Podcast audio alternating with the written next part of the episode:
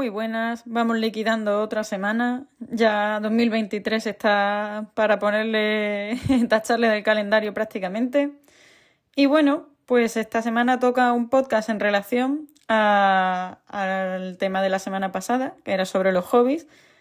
Es un podcast que ha gustado mucho y que por favor, si lo has escuchado, pues agradecería mucho, mucho que dejase una valoración en Spotify o en, o en Apple Podcast. Son cosas que cuestan nada y que al final tienen mucha repercusión para los que estamos intentando llegar a gente y currándonoslo. Este va un poco sobre mediocridad, progreso, vergüenza y perfeccionismo. Son así los cuatro, las cuatro patas del episodio. Y es que eh, cuando uno empieza una actividad, mm, lo normal es que no sea un mega pro recién empieza, y quizás nunca pero es que no pasa nada por ser del montón. Nos venden muchas veces que hay que destacar, que hay que ser un crack, eh, que podemos ser brillantes en algunas actividades y puede ser que sí y puede ser más probablemente que no, porque si no todos seríamos atletas profesionales, músicos profesionales y pintores fantásticos. Pero también es cierto que nunca vamos a ser competentes en ninguna actividad, en ninguna disciplina, si no queremos pasar por la fase de ser unos auténticos paquetes. Y esto es así. Y es una cura de humildad también. Al final, sentirse a gusto con ser mediocre, que mediocre no es una palabra mala, quiere simplemente decir que se está en la media, ser mediocre en ciertas actividades, como puede ser la música, el deporte, la pintura o lo que sea, es importante para nuestro bienestar emocional, para nuestro desarrollo personal y para nuestra salud mental. Sentirse a gusto siendo del montón eh, ayuda a que le demos valor al aprendizaje y a la experiencia. Nos, nos permite valorar más ese proceso y la experiencia misma, más allá del resultado final de la destreza que estemos intentando alcanzar. Eso fomenta que tengamos una mentalidad de crecimiento donde el énfasis sea mejorar y disfrutar en lugar de simplemente eh, esperar a que nos pongan una medalla. Nos sirve también para ser más resilientes, aceptando que tenemos limitaciones en algunas áreas, eh, y que somos personas. La capacidad de enfrentar los desafíos, incluso cuando no somos los mejores ni lo vamos a ser, es crucial para el desarrollo personal y profesional también. Participar en actividades simplemente por el placer que nos proporcionan, sea cual sea nuestro nivel de habilidad, contribuyen a que tengamos mayor equilibrio y bienestar mental. Así, así podemos desconectar, relajarnos y disfrutar más allá del rendimiento y de la competencia que ya tenemos bastante de eso en la escuela, en el trabajo y en la vida misma. Como hemos dicho, ser mediocre eh, también sirve para ser más humilde y tener un poco de empatía. Reconocer que no somos excelentes en todo ayuda a que seamos más humanos, más personas. Eso hace que conectemos mejor con otras personas que también están aprendiendo y luchando y que también podamos recibir apoyos eh, y apoyar. En fin, todo forma parte al final de, ese proceso de autoaceptación y de reducir el perfeccionismo al que nos aboca la sociedad. Aceptar que no, está bien no ser excepcional es un paso importante hacia querernos más, hacia tener una autoestima más sana y más sólida y a quitar ese perfeccionismo dañino.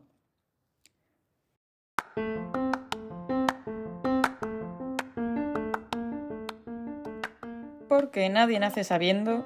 Ser principiante es algo precioso y eso solo lo vemos en retrospectiva. Todo el mundo empieza de cero, independientemente de la contribución que luego tienen las capacidades. Todo el, mismo, todo el mundo empieza igual.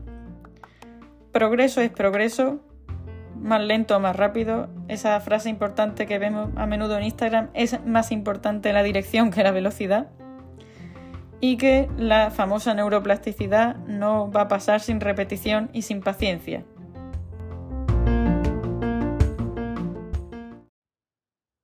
Y bueno, con eso y con todo, a pesar de lo que he comentado de ser promedio o ser mediocre, eh, no hay que tomarlo a mal, por supuesto, pero es que incluso si lo analizamos a nivel estadístico, es que simplemente el hecho de tener hobbies o de practicar regularmente lo que sea ya te saca de la mediocridad en términos, en términos de la comparativa con el resto de la población, ¿no?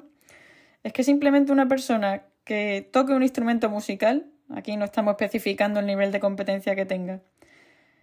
Eh, ya está, por ejemplo, según los datos del INE, simplemente ya en el 9,8% de la población española. Eh, si realiza actividad física regular en su tiempo libre, no hablemos ya de si es que está federado o lo que sea, es que no llega tampoco a ser ni un 35% de la población. Pero es que si además lees eh, entre 10 y 12 libros al año, dicen, esto no me lo creo del todo, pero bueno, dicen que también está situado en el 33% de la población, pero es que si haces todo eso, pues las cuentas. O sea, que es que el mero hecho de intentar las cosas, de echarle valor, de disfrutar de lo que puede hacer la mente y el cuerpo humano, ya te sitúa en un porcentaje muy diferente al de mayoría de personas que pasan por la vida sin intentarlo.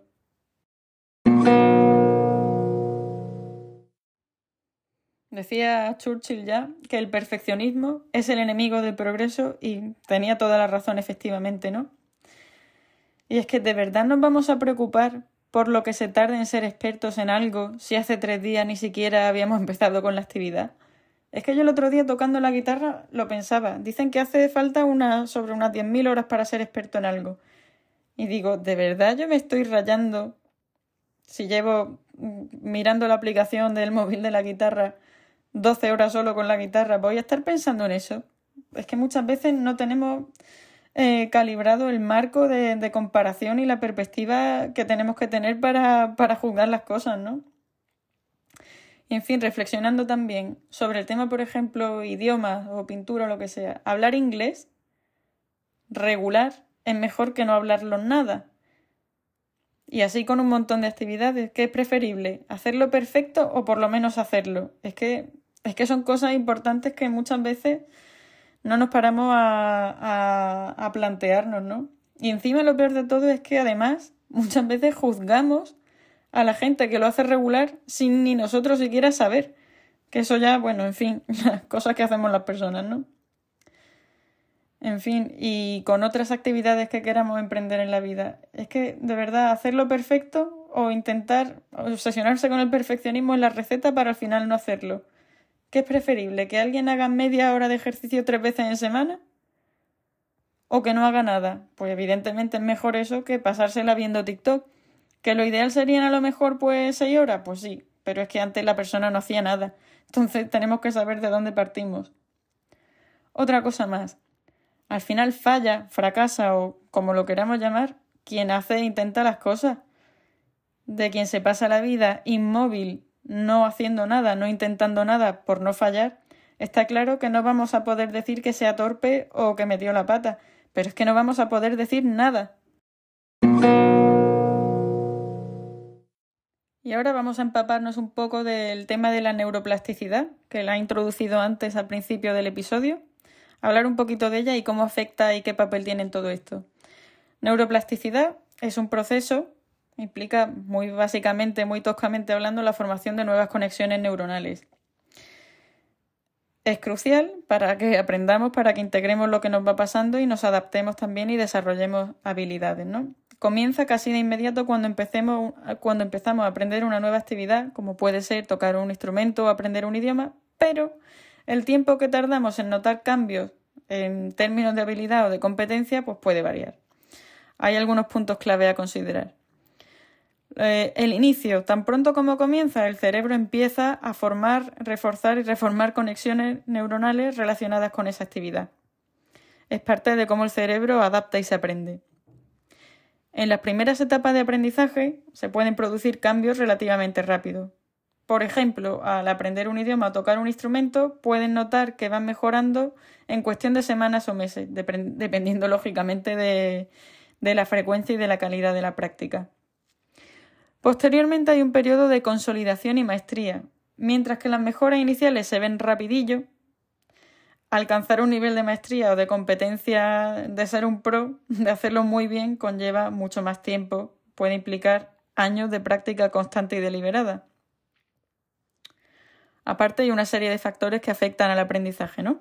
La rapidez con la que se forman y se fortalecen las conexiones dependen pues de la edad, de la genética, de la calidad del sueño y el descanso, muy importante, y recomiendo os remito el, el, episodio del sueño y del descanso para esto, la nutrición, el nivel de estrés y la regularidad y la intensidad de la práctica sino que se lo diga a quien se descarga Duolingo para aprender un idioma, ¿no? A ver si no te recuerda el, el búho verde veces al día que tienes que practicar, pero es que efectivamente es así. El concepto práctica deliberada es clave aquí para neuroplasticidad. La práctica regular y enfocada es la clave. ¿Qué quiere decir? Que necesitamos un método de entrenamiento eh, donde haya mmm, centrarse en la actividad y que haya también feedback y retroalimentación, ¿no? Porque si no, no podemos saber ni en qué fallamos, ni en qué mejorar, ni en nada. Repetiríamos constantemente lo que sabemos o lo que queremos saber y los mismos fallos. Cada persona, lógicamente, es única en su capacidad de aprendizaje y todos llevamos pues una serie de facilidades y de, y de dificultades también, ¿no? Pero al final es cierto que la práctica hace al maestro y que siempre, por mucha habilidad que uno tenga genética, si nunca se expone y nunca trabaja, pues al final una persona menos dotada pero constante eh, va a conseguir superarla. Y en fin, lo dicho, el descanso es fundamental para la neuroplasticidad. Es que necesitamos, por lo menos en la fase del sueño profundo, eh, consolidar lo que se ha aprendido durante el día. Entonces es un factor que hay que tenerlo muy en cuenta y que no se puede despreciar.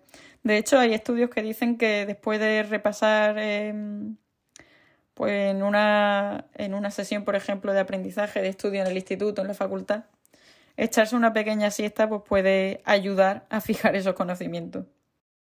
Algunas frases así que pegan con este tema que he visto y me han gustado muchísimo. Pues mira, eh, no importa lo lento que vayas mientras no te detengas. Frase de Confucio, resaltando muchísimo la importancia de perseverar por encima de la velocidad esa que decíamos o, la facilidad con la que se realicen las tareas. La dirección y la constancia es al final eh, la clave. Otra muy buena, que además la he usado en el post que viene a juego con, con este episodio, no juzgues cada día por la cosecha que recoges, sino por las semillas que plantas. de Robert Louis Stevenson. Frase que anima a valorar el progreso y el esfuerzo y no solo los resultados finales que muchas veces eh, nos obsesionan. Hay que disfrutar del camino y valorarlo porque es lo que nos vamos a llevar. El resultado, el final, es una consecuencia de todo lo que hay en medio.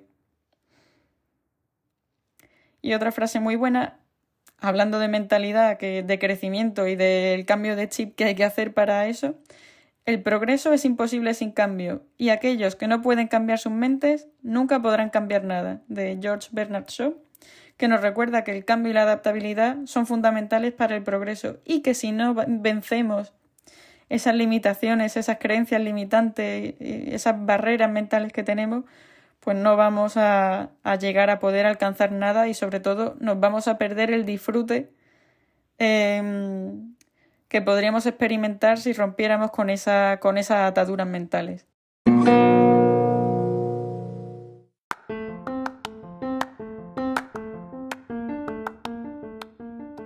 Recapitulando, hace falta practicar la exposición gradual, tener una red de apoyo positivo, gente que te apoye y que no minimice tus logros ni tus esfuerzos. No que te regalen los oídos, pero sí que valoren lo que haces y que sobre todo no te corten las alas, ¿no? Sobre todo si no lo hacen ellos, ¿quiénes son para juzgar a quien sí lo intenta y lo hace?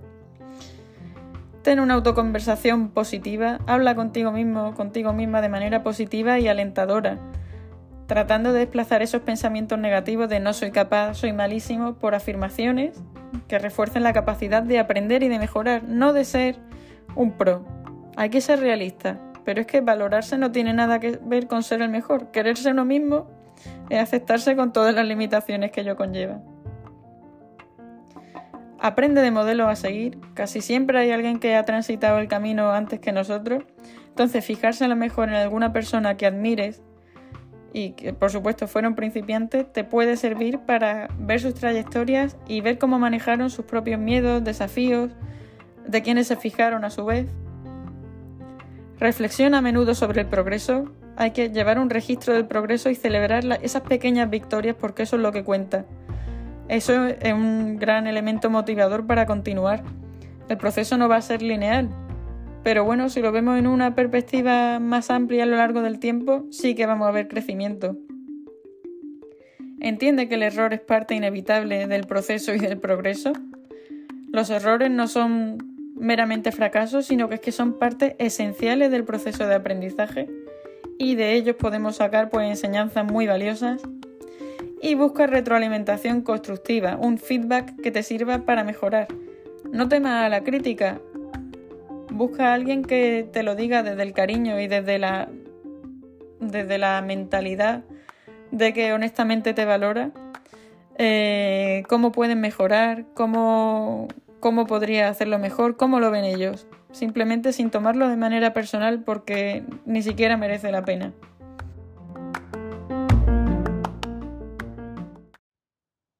Y bueno, claro que sí.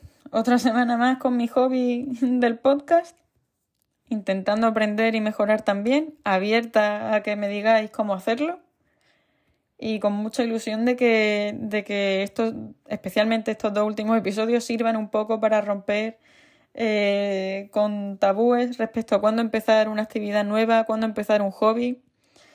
Y también, por supuesto, mm, quiten de, de nuestras cabezas esa idea de que, de que hay que ser perfectos, la falsa ilusión también de que podemos ser unos máquinas en todo, porque no es verdad tampoco, y sirva para construir pues una autoestima mucho más auténtica, mucho más real y genuina y una vida mucho más rica en experiencias, en salud mental y en, y en diversidad.